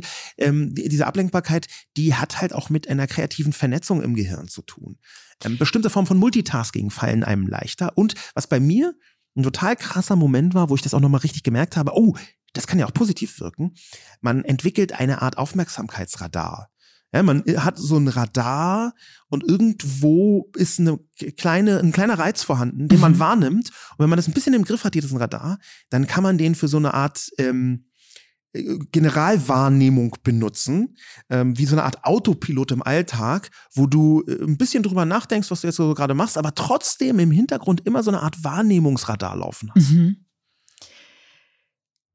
Wir haben jetzt gerade schon angesprochen, dass es eben nicht nur eine Kinderkrankheit in Anführungszeichen ist und ähm, dass es eben auch diese Diagnose im Erwachsenenalter geben kann. Die Frage, ähm, die ich mir aber in der Vorbereitung gestellt habe, ist, ob alle Kinder, die ADS im Kindesalter diagnostiziert bekommen haben, das auch im Erwachsenenalter haben. Und da muss man sagen, nur ungefähr 15 Prozent der Menschen, die das im Kindesalter diagnostiziert bekommen haben, haben das auch im Erwachsenenalter beziehungsweise erfüllen da die vollständigen Diagnosekriterien. Was ich interessant finde und was uns eigentlich auch schon zu der Nachricht von Julian bringt. Julian hat geschrieben, bin im Kindesalter mit ADS diagnostiziert worden mit circa acht Jahren. Hab jahrelang Ritalin genommen, aber irgendwann das Gefühl gehabt, dass ich emotional abgestumpft werde, bis hin dazu, dass ich Depressionen bekommen habe habe es immer wieder versucht und war auch nebenbei einmal die Woche beim Psychologen. Als ich dann alt genug war, ab 13, um das selber zu entscheiden, vielen Dank an meine Eltern, habe ich es abgesetzt beziehungsweise nur noch vor Schulaufgaben und Prüfungen genommen. Als ich 16 war, habe ich es komplett abgesetzt. Überraschenderweise habe ich trotzdem meinen Schulabschluss geschafft und sogar Abi dran gehängt, obwohl alle Lehrer meinten, ich werde mein Leben äh, verpacken. Sie haben das ADS nicht ernst genommen und meinten, heute wird das bei jedem dritten Kind fälschlicherweise diagnostiziert. Ich war vor ein paar Jahren nochmal beim Arzt und der Arzt meinte, dass die ADS-Symptome nicht mehr so stark ausgeprägt seien wie früher. Abschließend will ich aber sagen, dass es natürlich viele Fehldiagnosen gibt und man deshalb mehrere Ärzte aufsuchen sollte statt nur einen. Das sollte man aber eh immer tun. Außerdem bin ich meinen Eltern dankbar, dass sie mir eine Wahl gelassen haben. Gibt bestimmt einige, die ihre Kinder zwingen, die Medikamente zu nehmen. Ich habe dazu gestern eine Nachricht von einer Frau bekommen, die meinte, unsere beiden Kinder nehmen Ritalin und wir haben das nicht mal engsten Freunden gesagt. Wir sagen das in der Familie nicht, dass unsere Kinder das nehmen. Und unseren Kindern hilft es total, aber wir haben so Angst vor der Verurteilung, dass wir entschieden haben, dass die Kinder das heimlich nehmen. Mhm. Und das ist ein Medikament, das muss man jeden Tag nehmen. Mhm. Das ist so ein großes Geheimnis, dass die Kinder damit sich rumtragen müssen, dass mich das echt traurig gemacht hat, als ich das gelesen habe. Und mir auch dachte, wir reden ja heute eh schon den ganzen, die ganze Zeit von diesem Spektrum. Ja. Und ein Spektrum bedeutet für mich auch, dass es Menschen gibt, wie eben Julian, die sagen, ey, ich bin super dankbar, dass ich die Wahl hatte und es nicht mehr nehmen musste. Ähm, er ist vielleicht aber auch der Fall, bei dem das im Kindesalter diagnostiziert, vielleicht sogar fälschlicherweise diagnostiziert wurde und im Erwachsenenalter eben nicht. Und dann gibt es auch Leute, die nehmen ihr ganzes Leben lang Ritalin und sind total glücklich. Ich habe mhm. Nachrichten bekommen von Menschen, die meinten, sie sind traurig, dass sie erst im Erwachsenenalter gemerkt haben, Ritalin hilft ihnen total. Ja, das ist auch eine Wortmeldung, die ich immer wieder bekomme. Ähm, das, was Julian beschreibt, als abgestumpft. Das ist ganz häufig so, dass Menschen sagen, huch, das schneidet irgendwie einen Teil meiner Persönlichkeit ab. Mhm. Den Begriff abgestumpft habe ich noch nicht so oft gehört, aber was ich sehr oft gehört habe, ist, dass Leute sagen, ähm, das bin nicht mehr ganz ich. Also da ist irgendwas bei, von mir fehlt dann, wenn ich Ritalin nehme. Und dafür kann ich bestimmte Aufgaben besser erfüllen. Ähm, interessanterweise wird ja Ritalin ähm, aus unterschiedlichen Gründen verschrieben. Meine Co-Autorin Katrin Passig hat das wegen ihrer Narkolepsie bekommen. Ah, okay. Äh, sie wäre sonst spontan eingeschlafen. Und sie hat berichtet, dass wenn sie Ritalin nimmt, dann kriegt sie Sachen sehr viel besser hin. Vielleicht hat sie auch mhm. zusätzlich noch ADS. Das ist übrigens eine Diagnose, die ganz oft mit ganz vielen anderen äh, Krankheiten gestellt wird. Also da gibt's noch so Co-Erkrankungen, Depressionen äh, eben zum Beispiel. Aber mh, sie hat berichtet, dass sie, ähm, wenn sie Ritalin nimmt, bestimmte Schreibarbeiten leichter erledigen kann. Die sind dann aber auch nicht so gut. Das heißt, ihr fehlt dann ein bestimmtes kreatives Moment. Ja. Ja. Ähm, das, das fand ich spannend und das passt zu dieser äh, Abstumpfung. Es wird tatsächlich ein Teil der eigenen Persönlichkeit reduziert. Mhm. Ja, und das ist ein Preis, den man aber, glaube ich, selbst entscheiden kann. Da muss man sich überlegen, wie viel davon ist Druck von außen und wie viel ist auch Leidensdruck, der manchmal miteinander zusammenhängt. Aber Ritalin ist schon, gerade bei Kindern, eine Droge, die man Kindern häufig gibt, um sie besser handhabbar zu machen. Und das ist eine Balance, die nicht ganz leicht herzustellen ist. Wo fängt Leiden an und wo ist es sinnvoll, das zu geben? Und wenn es sinnvoll ist, dann würde ich auch sagen, wenn, wenn Kinder darauf ansprechen, kann man es ihnen ruhig geben. Das ist so der gegenwärtige Stand. Mhm. Oder wo möchte man sich einfach nicht so viel Mühe machen und jemand, der halt ein bisschen mehr zappelig ist oder sich ein bisschen schlechter konzentrieren kann, sofort erstmal Ritalin drauf und dann wird das schon funktionieren. Und das ist, ist leider, fürchte ich, in vielen Bereichen nicht so leicht zu entscheiden. Meine Gedanken dazu, weil ich es so schwierig finde, sind gerade, dass ich denke, das ist so krass, weil wenn man falsch liegt, dann gibt man einem Kind über eine lange Periode harte Medikamente, weil Ritalin ist jetzt nicht so, dass man sagt irgendwie, okay, alles klar, kann man sich einwerfen wie Süßstoff oder so. Das auf der einen Seite und auf der anderen Seite sehe ich aber auch Leute, die so befreit damit umgehen, ja. dass ich mir manchmal denke, Alter, ich hatte auch eine schwierige Schulzeit, eine schwierige Kindheit. Ähm, so immer wieder, so nicht all in all, unterm Strich fand ich es jetzt nicht schwer. Ich möchte das nicht, ich, es gibt Leute, die haben wirklich eine schwerere Kindheit gehabt als ich, aber ähm, es gab immer wieder so Momente, die haben mich super angestrengt. Und diese Vorstellung, da eine Erklärung A für zu haben oder B, vielleicht sogar einfach eine Tablette einwerfen zu können und man hat das Gefühl, es ist ein bisschen leichter und es ist ein bisschen, man fällt nicht so sehr auf. Das ist ein Gedanke, der, den ich total toll finde. Ja, in dem Zusammenhang bin ich ja relativ fest davon überzeugt, dass du auch ADS hast, also zu diesen zwei Millionen Menschen gehörst in Deutschland laut ADHS äh, Deutschlandverein ähm, die zwar die Diagnose haben oder hätten haben können, aber das nicht wissen. Also du hast es jetzt ja schon ein paar Mal gesagt, du hast es immer wieder gesagt, ich, ich nehme es ehrlich gesagt nicht so richtig ernst, weil ich mir denke, wenn ich das sehe, wenn ich diese harten Bilder sehe von Menschen, die einfach gar nicht klarkommen im Alltag, dann würde ich halt sagen, bin ich extremst weit davon weg. Ähm, wenn du dann manchmal so, also du hast mir mal gesagt, dass zum Beispiel, wo man das krass merkt, äh, jetzt mache ich das wieder genauso, ist, wenn Leute ihre Sätze nicht zu Ende reden. Und das mache ich extremst oft. Ja. Ich rede meine Sätze nicht zu Ende. Das kann man einfach, einfach sagen, ich bin ein bisschen chaotisch im Kopf oder ich habe so ein bisschen Kirmes im Kopf, aber gut, das ist ja dann auch schon wieder, ja, du weißt, was ich meine. Also ja. ich äh, bin da so ein bisschen, verzettel mich im Kopf und ähm, als du das so gemeint hast, dachte ich mir so, ja, es könnte sein. Ähm, ich habe ja zum ersten Mal die letzten Tage so richtig drüber nachgedacht, als ich von Jule, vielen, vielen Dank, eine Studie bekommen habe, die sich damit befasst, ähm, wie sich ADHS bei Frauen oder Mädchen auswirkt. Und das ist mal wieder, muss man ja sagen, einfach ein sehr, sehr großer Unterschied ist zwischen Männern und Frauen. Und zwar so ein signifikanter Unterschied, dass es bei Mädchen, du hast es eingangs gesagt, 50 Prozent weniger diagnostiziert wird als bei Jungs. Man geht aber nicht davon aus, dass Jungs das häufiger haben, sondern es gibt eine Studie, die heißt A Review of ADHD in Women and Girls Undercovering this Hidden Diagnosis von Quinn und Madhu. Ähm, und die ist aus 2014, diese Studie. Und die besagt, dass das beim Mädchen der äh, klinische Verdachtsindex viel unterschwelliger eingestuft wird. Also zum Beispiel ist äh, so ein Merkmal davon die Unaufmerksamkeit, die viel stärker ausgeprägt ist als beispielsweise Hyperaktivität oder Impulsivität. Und Frauen und Mädchen entwickeln nach dieser Studie bessere Bewältigungsstrategien als Jungs, diese Symptome zu verbergen. Also dieses ja. verträumte kleine Mädchen, da sagt man dann, ach Gott, ist doch eh, wir leben in einer Gesellschaft, wo stille Frauen das ja. Ideal sind für viele Menschen. Frauen, die nichts sagen, bisschen aus dem Fenster, oh, die ist ein bisschen langsam, die süße Maus, die kleine, die ist ein bisschen schüchtern. Ähm, die Hyperaktivität ist nicht so aus, ausgeprägt. Also und dann kommt noch dazu, wahrscheinlich auch aus einer gesellschaftlichen Erwartung raus, dass Frauen einfach viel, viel angepasster sind, ihre Unzulänglichkeiten in Anführungszeichen zu verstecken, zu verbergen. Du hast ja vorhin selbst gesagt, viele Menschen mit ADHS entwickeln Strategien. Ja. Frauen entwickeln im Alltag einfach schon, weil sie Frauen sind, Strategien, dass sie nicht zu laut sind, nicht zu sehr auffallen.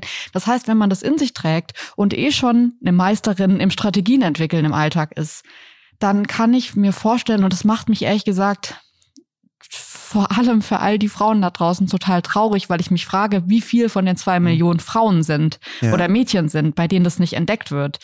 Und dahingehend geht's mir jetzt zum ersten Mal so, und es ist nicht so, weil ich dich nicht ernst nehme, aber mhm. einfach, weil ich mir denke, ey, Fehldiagnosen ist auch ein großes, großes Thema bei ADHS. Du bist kein Arzt und ich weiß, du hast es. Aber vielleicht sieht man manchmal auch so ein bisschen viel so in der Partnerin, was man Klar. in sich selbst sieht. Das, das mag äh, total sein. Also man, man projiziert das dann auf andere Menschen in, im eigenen Umfeld. Und es ist tatsächlich auch so, dass ich vor ein paar Jahren rumgelaufen bin und äh, gedacht habe, eigentlich haben alle meine Freunde ADS. ähm, und äh, der, ja. der, hat auch, der, der ist auch manchmal aufmerksam, unaufmerksam und der hat auch manchmal, da hat er das vergessen. Und natürlich ist das große Spektrum von ADS ähm, und die, die verschiedenen Merkmale, die man dann hat, die findet man bei ganz vielen Leuten auch im Alltag. Die Ausprägung, die Ausgeprägtheit, die Kombination davon, die Intensität davon und auch der Leidensdruck, die geben dann noch einen wichtigen Anlass. Aber wenn man so nah zusammen im Alltag ist, wie wir beide, dann erkennt man halt ab einem bestimmten Punkt, wo werden Strategien angewendet, um das zu verbergen, mhm. wo gibt es eine Symptomatik, die. Kannst du es mal, auch wenn es vielleicht unangenehm für mich jetzt gleich wird, kannst du mal sagen, wo du das jetzt an, außer dass ich meine Sätze nicht zu Ende rede, bemerkst bei mir? Du hast mir gleich am Anfang unserer Beziehung gesagt, dass du eine Leserechtschreibschwäche hast. Ja. Ähm, du hast aber gar keine Leserechtschreibschwäche äh, äh, so klassischer Bauart, sondern das ist etwas, was du, wenn du dich konzentrierst, extrem viel besser im Griff hast, als wenn du das so e-, erstmal angehst. Ähm, das führt dazu, dass ein häufiges Phänomen bei ADS Leserechtschreibschwäche ist, dass die Gedanken schneller sind als die Wahrnehmung. Wenn du was ja. vorliest, dann sind deine Gedanken immer schon drei Worte weiter und dadurch nimmst du an, wie ein Wort dazwischen aussehen könnte und machst dann manchmal lustige Fehler, weil das ganz andere Worte sind, die du vorliest, als die, die da stehen. Und das, ja, das sind okay. so minimale Mechanismen, wo man sagen würde, ja, das ist jetzt nicht die klassische Leserechtschreibschwäche. Die kannst du ja noch da oben drauf haben, ist ja gar kein Problem. Ja, wir müssen sowieso über bestimmte Formen von, von Schwächen und Störungen ganz anders reden. Da ja. bin ich fest überzeugt von. Neurodivers ist da nur ein Anfang als Begriff. Die ganze Debatte und Diskussion muss anders geführt werden. Aber in genau diesem Fall würde ich sagen, gibt es Anhaltspunkte dafür, dass bei dir vorhandene Symptome sich eher auf ADS zurückführen lassen, als auf ähm, so diese ganz klassischen Sachen, die man hat, wo man sagt, na ja, die hat, kann, hat halt so eine Dyslexie oder wie auch immer jetzt Leserechtschreibschwäche ähm, aufgestellt sein kann. Und das, das ist ein, ein Punkt. Und es gibt halt noch, noch viele andere Punkte. Und es mag sein, dass ich mich versuche, da auf Krampf in dir wiederzuerkennen. Es mag auch sein, es mag aber auch sein, dass halt, du hast als Jugendliche, das hast du mir oft erzählt, einen sehr großen Anpassungsdruck in vielen Bereichen verspürt, dass du deswegen sehr, sehr viele Erklärungen gefunden hast. Mechanismen, Tricks, Erklärungen. Mhm. Und Erklärungen ist ein ganz wichtiges Phänomen, das dem begegne ich auch bei meinen Gesprächen mit ADS-Leuten. Die haben dann für alles Erklärungen. Na, das ging aber damals nicht, weil da hatte ich, da war es ein bisschen zu spät und dann gab es aber so und dann hatte ich diesen einen schlimmen Fuß über Jahre und bin deswegen immer zu spät. Also dann findest du hunderttausend Erklärungen, warum etwas nicht geklappt hat. Und ja. wenn du dann ein bisschen tiefer nachfragst, dann merkst du, wow, das ist eigentlich eine verkappte Erklärung für einen ganz häufigen Symptomfall von ADS. Mhm. Das war bei mhm. mir so, das ist bei ganz vielen anderen so. Ja, also ich, ich musste sagen, ich nehme es weiterhin. Ich, ich habe es bei mir jetzt nicht abgespeichert und ich möchte den Test machen und so. Auch ich meine, wir kommen da gleich am Ende der Sendung zu, wie sehr so eine Diagnose helfen kann oder wie sehr das vielleicht auch nicht helfen kann, weil ich bin da ehrlich gesagt noch nicht ganz sicher, wenn man dann diese große Erklärung hat. Vielleicht will ich auch einfach keine der Personen sein, die dann irgendwie sagt, Leute, hier meine Story 2001 wollte ich euch noch mal ganz kurz erzählen. Ähm, I don't know. Ich habe aber auch gerade das Gefühl, ähm, ja, gut, vielleicht würde es auch helfen. Ich, ja, ja also ich, ich, bin. Wir, wir können ja mal von der anderen Seite angehen, die du gerade angesprochen hast, nämlich den Fehldiagnosen. Es gab ähm, leider sehr spät die Entdeckung, ich glaube erst äh, Anfang dieses Jahrtausends gab es die Entdeckung, dass insbesondere in Amerika ähm, eine extrem häufige Fehldiagnose gestellt wurde, nämlich eine Verwechslung auch von vielen ÄrztInnen zwischen ADHS und ähm, FASD. Was FASD ist, ist Fatal Alcohol Spectrum Disorder. Das heißt konkret, ähm, dass äh, wenn Schwangere Alkohol trinken, ähm, da reicht manchmal schon vergleichsweise wenig, dann entwickeln sich beim Kind bestimmte Störungen. Und die können ADHS ähneln. Die können aber gar nicht mit Ritalin behandelt werden. Und die werden auch, also die können teilweise gar nicht behandelt werden, teilweise müssen sie völlig anders behandelt werden. Mhm. Ähm, aber gerade so dieses Zappel-Phillips-Syndrom, das kann ganz leicht auch entstehen bei FASD. Und deswegen gibt es wahnsinnig viele Ärztinnen, die vor allem in den Vereinigten Staaten ähm, Müttern, die offenbar Alkoholmissbrauch betrieben haben, gesagt haben, ihr Kind hat einfach ähm, ADHS. Das war dann leichter. Oh, und dann konnte man auch Ritalin verschreiben. Mhm. Ähm, und das, das war eine, eine sehr große Debatte. Es gibt eine Reihe von weiteren Fehldiagnosen. Da muss man sagen, ähm, wird die Ärzteschaft auch immer besser. Sie ist noch nicht gut, muss man auch sagen, aber sie wird halt auch immer besser. Es gibt leider immer noch ähm, auch, auch so ein Herabschauen auf äh, ADSler. Ja, wenn so ein Begriff wie Modekrankheit oder Modediagnose kommt, da springt mm. so eine mhm. Abwertung mit dabei. Wir sagen, ja, Moment, aber wenn es halt viele haben, dann erhöht sich auch die Häufigkeit der Diagnose. Was, was soll das? Das ist so eine komische Abwertung. Ich habe ja. auch in meinen Nachrichten, ähm, ich habe erstmal vielen, vielen Dank für euer ganzes Feedback. Ich habe, glaube ich, noch nie zu einem Thema so viele Nachrichten bekommen wie zu diesem. Auch sehr viele persönliche Geschichten, aber auch sehr viele Nachrichten. Ja, cool, dann hoffe ich, redet ihr endlich auch mal drüber, dass es äh, die meisten Menschen haben das überhaupt nicht. Das ist eine Fehldiagnose und so. Von Menschen, die keinen medizinischen Background haben, die weiß ich nicht, vielleicht irgendeine Story selbst damit haben, irgendeine Unzulänglichkeit haben bei diesem Thema, weil das waren Nachrichten, die wirklich verletzend wären, wenn das Menschen lesen würden, die, ähm, die, die mit dieser Diagnose leben, die, die diese Diagnose auch im Alltag einschränkt, dann zu hören, ja gut, die meisten haben das ja gar nicht und was ist das überhaupt? Da kann man sich mal ein bisschen zusammenreißen, die sind alle einfach nur ein bisschen faul. Dieser Boomer-Treat, ne? ja. ne? also diese sagen, jetzt reiß dich mal zusammen, jetzt sei mal nicht, nicht so traurig zu Leuten mit Depressionen oder jetzt halt halt Ordnung. Das ist auch was, da würde ich gerne einmal mit dir drüber reden. Warum haben Menschen, wir haben auch dazu eine Nachricht bekommen von jemandem, der geschrieben hat, dass er sich fragt, warum speziell die ältere Generation so abwehrend gegen Diagnosen dahingehend ist. Er hat uns geschrieben, dass er vermutet, dass sein Papa das hat und dass er den Papa gebeten hat, das anzugehen und zumindest mal nachzuforschen. Und der Vater hat völlig, völlig abwehrend reagiert, so als hätte der Sohn ihm vorgeschlagen, ob er mal eine Weile in die Psychiatrie will.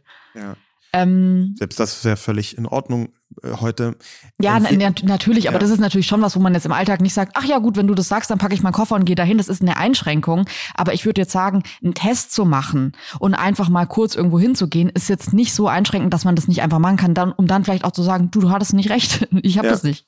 Wir müssen uns vergegenwärtigen, wir kommen aus einer Gesellschaft im 20. Jahrhundert, die extrem ausgrenzend und aggressiv mit psychischen Erkrankungen umgegangen ist. Mhm. Wir kommen aus einer Zeit, es leben heute noch viele Leute, die sind vielleicht ein bisschen älter, aber es leben noch Leute, die haben miterlebt, wie quasi der Dorfdepp ausgegrenzt wurde, weil der halt psychisch nicht ganz auf der Höhe war. Vielleicht, ja. weil er äh, irgendwie vom Intelligenzquotient her äh, ein Spätentwickler war, aus hundert verschiedenen Gründen. Wir kommen aus einer Zeit, als man, ähm, als Leute gesagt haben, jetzt reiß dich mal ein bisschen zusammen, das ist äh, Depression, jetzt äh, du kriegst das schon in den Griff, als das nicht als Krankheit wahrgenommen wurde. Ähm, als man gesagt hat, der ist halt manchmal ein bisschen traurig. Wir kommen aus einer Zeit, als insbesondere Männer sich überhaupt nicht um ihre psychische Gesundheit gekümmert haben und gedacht haben, jeder, der zu einer Psychologen, Psychiaterin geht, ist verrückt, muss weggeschlossen werden, kann weggeschlossen werden. Und das sind, das sind einfach gesellschaftliche Zustände, die sind nicht lange mhm. her. Wir befreien uns gerade erst davon. Als du gerade das mit dem Dorfdepp gesagt hast, dachte ich mir aber auch, vielleicht auch, weil meine Mama Lehrerin für ähm, Kinder mit körperlicher und geistiger Behinderung ist, dass ich beim Thema Inklusion aber auch oft nachdenke, ob in der Dorfgemeinschaft früher, in der, ich sage jetzt mal, der Dorfdepp zwar auch so genannt wurde, was schrecklich ist, aber der hat teilgenommen an dieser Gesellschaft. Der wurde auch mal irgendwie von jemandem mit nach Hause gefahren, weil er sich verlaufen hat und alle wissen, der weiß nicht nach Hause und dann nimmt man den halt mit und der ist irgendwie so Teil. Ich habe gestern eine Nachricht von jemandem bekommen, der meinte, ähm, er mag diese ganzen Accounts, die das jetzt so teilen, nicht, weil er immer diesen Druck selbst verspürt, auch weil er selbst mit die Vermutung hat, dass er es hat, dass er sich die ganze Zeit psychisch optimieren muss. Dass hinter der Diagnose auch steht, dass man jetzt zur Therapie geht und dann, dass man jetzt das macht und dass man aber Medikamente nimmt und dass man aber alles auch perfekt im Griff hat und gar nicht mehr ist. Und wenn ich an die Dorfgemeinschaft von ein bisschen früher denke, auch aus meiner Kindheit, dann wurden da sehr viele eigenartige, sage ich jetzt mal, Charaktere, die so als eigenartig behandelt mhm. wurden von der Dorfgemeinschaft, aber total mitgetragen. Und wenn ich heute sehe, dass Menschen oft das alles versuchen im stillen Kämmerlein mit Internet und Therapeuten und für sich so zu regeln, dass bloß nicht auffallen und bloß sind sie austherapiert, dann frage ich mich, ob der Umgang heute einfach nur noch mehr in eine richtige Richtung gehen muss oder ob man da vielleicht auch noch mal überdenken muss, dass es am Ende nicht um Selbstoptimierung bei dem Thema geht. Da wäre meine Haltung, ich bin ja sehr fortschrittsoptimistisch, auch gesellschaftlichen Fortschritt finde ich gut. Ähm, meine Haltung wäre, dass, was du beschrieben hast, an Dorfstrukturen eher eine Romantisierung darstellt, dass es im Durchschnitt schon eher eine Ausgrenzung war. Und dass es da einzelne Erzählungen gab, wo jetzt jemand in einem Dorf auch gut behandelt wird und man, hat, man hält da zusammen. Ja. Es gibt auch hunderttausend Beispiele, wo eben in kleinen Gemeinschaften eine Ausgrenzung stattgefunden hat, die extrem verletzend und extrem schädlich war für die betroffenen Personen ja. vor allem. Ja, du hast recht. Ähm, und nee, wenn, wir, wenn wir in ganz vielen Bereichen davon reden, dass sozialer Druck auch positive Seiten hat, das mag alles sein sein. Und ich sehe auch, dass dieser Hang zur Selbstoptimierung, dem kann man kritisch gegenüberstehen. Aber meine Güte, wir reden hier nicht von einer Selbstoptimierung, wo jemand versucht, wie aus einem Dieselmotor noch die letzten 1,2 Prozent Effektivität rauszukitzeln. wir reden hier davon von Leuten, die teilweise ihre Wohnung verloren haben, weil sie es nicht geschafft haben, sich richtig zu organisieren. Und das ist dann ein Leidensdruck, der daraus entstehen kann. Ähm, der, ich, ich kann, ich kann ja, aber reden wir darüber, also wir reden jetzt nicht über die krassen Fälle, sondern wir reden jetzt über, ich sag mal, die Instagram-Accounts, die ja, sagen, hey, mir, ich teile das jetzt. Jule, du hast mir vorher gesagt, du siehst ganz viele Sachen bei mir nicht und du hast es gar nicht so richtig richtig wahrgenommen. Ja. Ich habe durch mein ADS und durch die Verhaltensweisen, ich, ich übernehme die volle Verantwortung, aber durch diese ADS habe ich eine Zeit lang meine Krankenversicherung verloren. Ich war über Monate nicht krankenversichert, weil ich die Organisation nicht hinbekommen habe. Okay. Und ich finde das schon eine extreme Folge, vor allem weil ich genau in dieser Zeit dann natürlich einen Unfall hatte. Da hat sich eine Vielzahl von ganz schlimmen Sachen heraus mhm. daraus entwickelt, wo ich gemerkt, okay, ich habe mir nur mit viel Mühe und viel Geld und viel ähm, äh, Geduld es am Ende geschafft, mich wieder kranken zu versichern. Ja, das war unfassbar teuer. Über viele, viele Jahre habe ich Wahnsinn, das ist ja die ADHS-Tags, so nennt man das so ein bisschen scherzhaft, aber ist das nicht so scherzhaft? Die, das viele Geld, was du ausgibst, weil du nicht so organisiert bist wie andere und weil es dir extrem schwer fällt, bestimmte Sachen einfach hinzubekommen. Ja, okay, was du mir gerade gezeigt hast, ist, dass es nicht so viele Schritte von jetzt, ich sag mal, einem Instagram-Account, der von außen erstmal augenscheinlich alles im Griff hat, weg ist zu irgendwie so serious Problemen im Alltag. Definitiv. Ähm, und ja, das stimmt total. Hast du ja, recht. und, und da, da, da gibt es halt schon aus meiner Sicht ganz klar eine Verbesserung durch Offenheit, eine Verbesserung darüber zu reden. Und dass dann einzelne Leute es nicht mehr hören können, aus welchen Gründen auch immer. Mhm. Das ist mhm. bei jeder Debatte so. Ja, du, du redest über Rassismus, äh, sofort kommen Leute und sagen, ich kann es nicht mehr hören. Du redest über irgendwie äh, New Work, sofort kommen Leute, die sagen, ich kann es nicht mehr hören. Du redest über Autos, ich kann es nicht mehr. Das ist einfach debattenimmanent, das gehört ja. zur Debatte, das hat wenig mit dem ähm, konkreten Thema zu tun. Und da würde ich sagen, wenn wir uns mal so einen Ausblick anschauen, einen Lösungsansatz, ich glaube, eine Diagnose ist für die meisten Leute ein Segen, weil es plötzlich nicht nur eine Erklärung gibt, dass eine Diagnose kann befreiend sein, sondern du hast eine Vielzahl von erprobten Verfahrensweisen, um bekannte Probleme in den Griff zu bekommen. Das war bei mir so und das war auch über die Jahre immer intensiver so. Ich habe zum Beispiel gemerkt, und das ist kein Scherz, ich habe vorhin so scherzhaft gesagt, äh, ich habe nach Tools gesucht, die mein Problem lösen große Überraschung, es gibt diese Tools. Das ist nicht, dass man so nach Erlösung bettelt und dann ist so ein Knopfdruck. Es gibt für viele ADSler einzelne Verfahrensweisen, die ganze Problemlandschaft lösen. Für mich zum Beispiel der Google Kalender. Als der da war, plötzlich war er da, ich habe ihn benutzt, ich konnte ihn benutzen. Das war das erste Instrument, wo ich meine Termine im Griff hatte. Und von einem Tag auf dem anderen war ich pünktlich und hatte meine Termine im Griff. Weil ich dieses Tool hatte. Ohne wäre ich weiter zu spät Und nutzt du den aber anders als andere Menschen? Hast du da 80 Erinnerungen drin? Oder also wieso, ja. wenn on, ich sage jetzt mal, ein Kalender ist ja jetzt nicht so eine Erfindung, wo man jetzt sagt, um Gottes Willen, jetzt habe ich plötzlich mein Leben im Griff. Ich muss ehrlicherweise sagen, dass ganz viele ähm, Errungenschaften aus der digitalen Vernetzung mein ADS geholfen haben, in Schach zu halten. Da ist der Google-Kalender nur ein Punkt und ich benutze ihn tatsächlich mit Remindern. Ich habe ewig viele Reminder. Ich benutze Wecker und Kalender, um mich daran zu erinnern, was alles noch zu tun ist. Ich benutze To-Do-Listen. Das ist ein ganz, ganz schreckliches, schlimmes, aber äh, Tool, aber immer noch das Beste, äh, was ich hm, irgendwie versucht habe hinzubekommen, äh, womit ich einigermaßen Sachen hinbekomme. Und ich glaube, am Ende ist einer der wichtigsten Lösungsansätze, sich selber zu sagen, es ist okay, ADS zu haben. Du kannst mit ein paar Tricks, du kannst mit Medikation, du kannst mit Therapien, du kannst mit Selbsthilfegruppen und Gesprächen, du kannst mit der intensiven Beschäftigung mit deiner Störung dein Leben massiv verbessern. Wir haben eine Nachricht von Fine bekommen, ähm, die schrieb, ich wurde letztes Jahr mit 37 diagnostiziert und es war einfach ein so krasser Relief, endlich eine Antwort zu haben. In der Re Retrospektive war es als Kind schon astrein zu erkennen, aber bei Mädchen hat man damals eben nicht hingeschaut, weil sie eben weniger laut und vielleicht mehr verträumt sind, also nicht stören. Für mich war mein Leben bisher ein krasser emotionaler Ritt, bis hin zur absoluten Aufgabe von Selbstbewusstsein, weil ich das Problem bin. In menschlichen Beziehungen, in Berufen, etc. Ich finde es so gut und so wichtig, dass das Thema aufs Tablett kommt. Mir hat es geholfen, mich intensiv mit mir auseinanderzusetzen und jetzt ein viel besseres Gefühl für mich und Situationen zu haben. Übrigens interessanterweise diese, diesen Relief, diese Erleichterung, die gilt auch sehr stark für PartnerInnen. Ähm, ist es tatsächlich so, dass unter den Verhaltensweisen von der ADS ähm, oft auch die PartnerInnen leiden, ja, weil man bestimmte Sachen nicht hinbekommt, weil man bestimmte Sachen immer wieder vergisst, weil man immer wieder die gleichen Probleme hat, die von außen ganz leicht aussehen. Und da ist es eine Erleichterung für PartnerInnen zu sagen, okay, es ist nicht diese Person, sondern es ist eine bestimmte Störung, die diese Person hat. Ja, einfach nur als Formulierung. Das ist, das hilft vielen sehr stark weiter. Und gleichzeitig muss man dazu sagen, wenn du das einsortieren kannst und dich damit strukturiert beschäftigen kannst, dann kannst du halt auf Erfahrungen von anderen Menschen zurückgreifen. Du bist, du fühlst dich ja. nicht mehr so allein. Und das ist schon ein sehr, sehr wichtiger Punkt. Also zu all den Nachrichten und zu dem Feedback habe ich gestern schon gemerkt, außer jetzt sage ich mal, glaube ich, Julian war der Einzige, der für mich vielleicht, ich meine, ich bin keine Ärztin, aber vielleicht hat er als Kind wirklich auch eine Fehldiagnose bekommen. Kann ja sein. Weil außer dieser Geschichte habe ich keine einzige Geschichte. Und ich habe hunderte Nachrichten heute Morgen immer noch in meinem Posteingang, die ich noch lesen muss. Also vielen, vielen Dank. Ähm, aber da war ganz viel von dem, was ich bis jetzt gelesen habe, dabei, wo die Leute einfach erleichtert waren, gesagt haben, es ist für sie eine Erklärung und es ist vielleicht dann auch nicht die Erklärung für alles und die Lösung für alles, aber es ist eine Erklärung für so manches. Und ähm, diese Erleichterung, die auch Fine hier beschreibt, wir haben noch andere Nachrichten bekommen, wo das Leute auch nochmal so richtig detailliert beschreiben, wie befreiend dieser Moment war, als sie ja. diese Diagnose bekommen haben.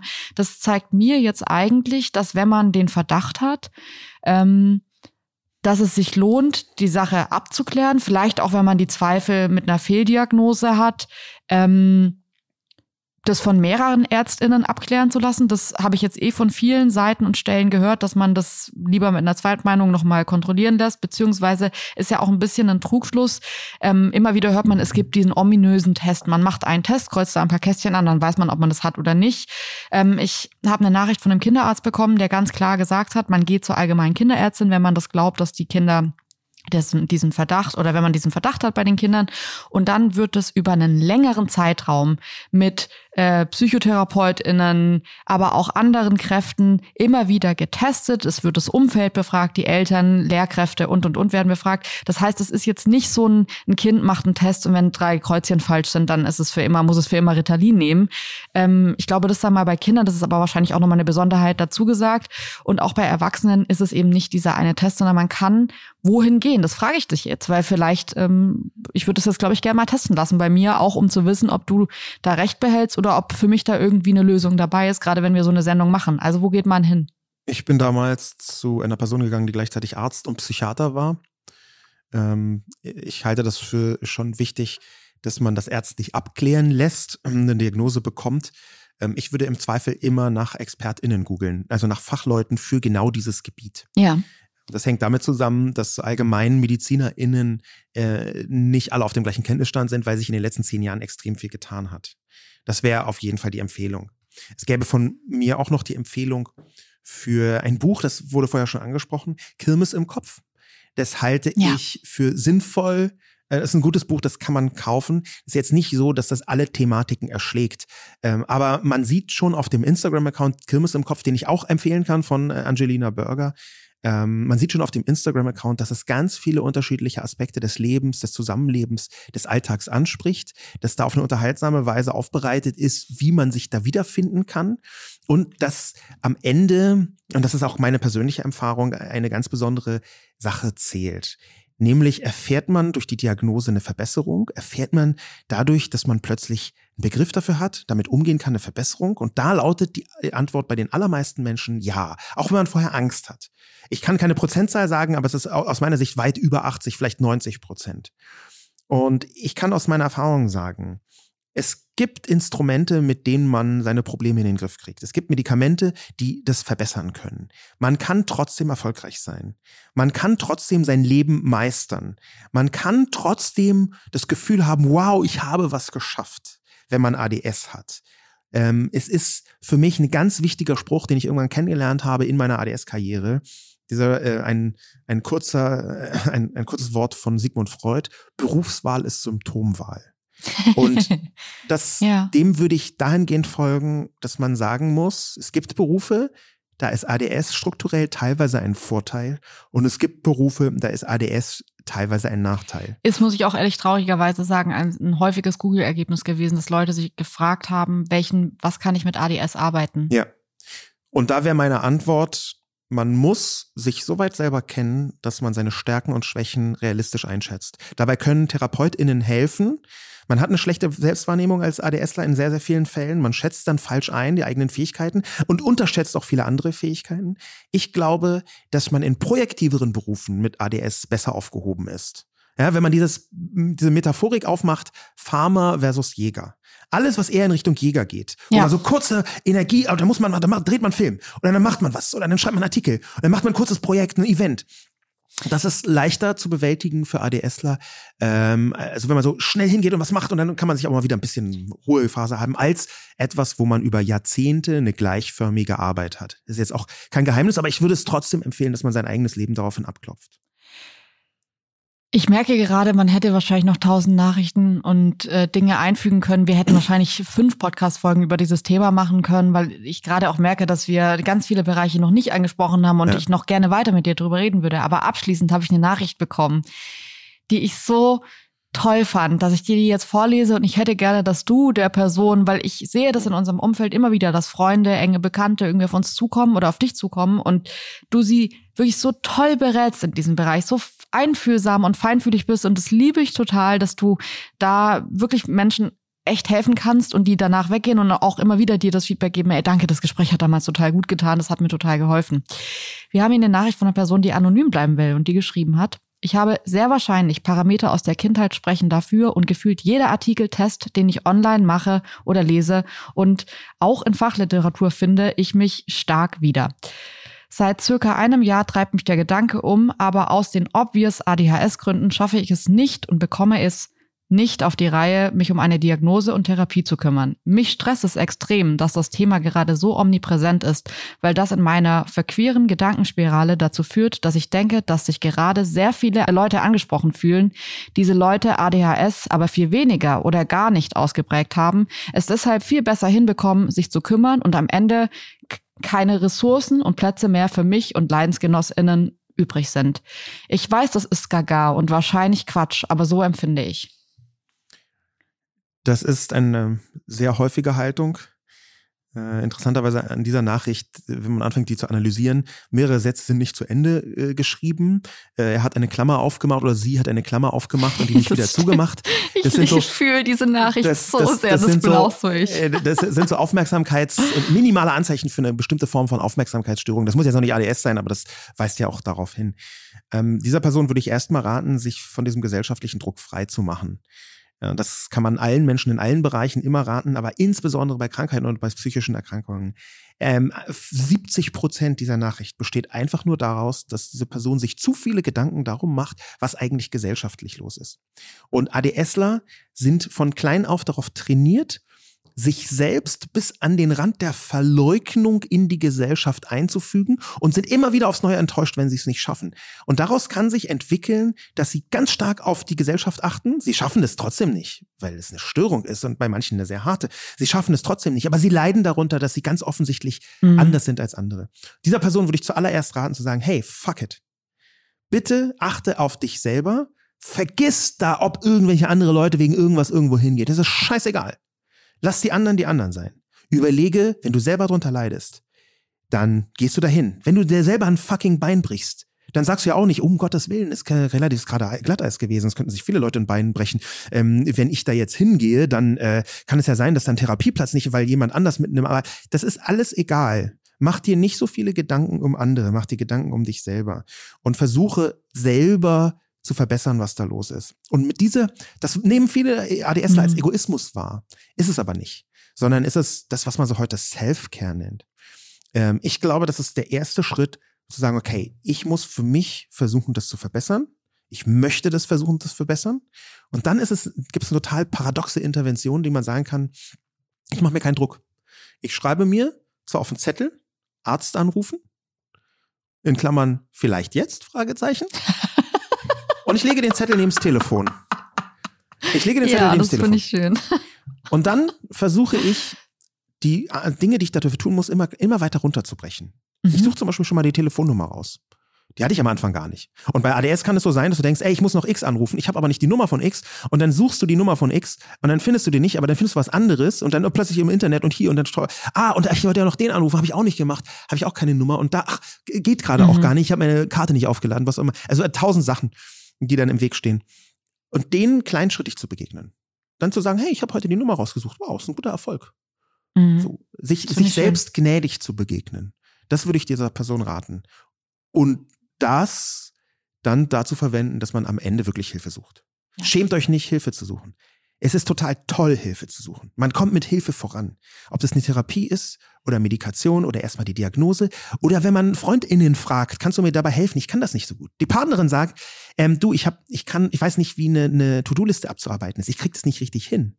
Helft euch gegenseitig. Das ist ein ganz, also ist so ein kleiner Trick, aber er kann so weit führen. Und ich glaube, dass das dieser Person sehr stark helfen würde.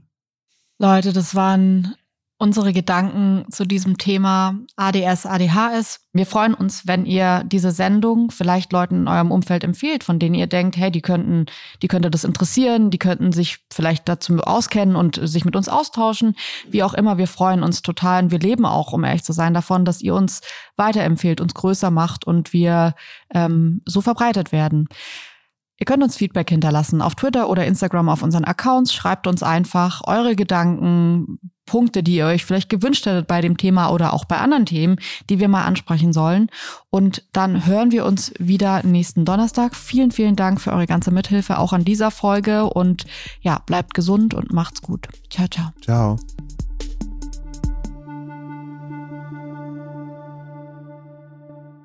Dieser Podcast wird produziert von Podstars bei OMR.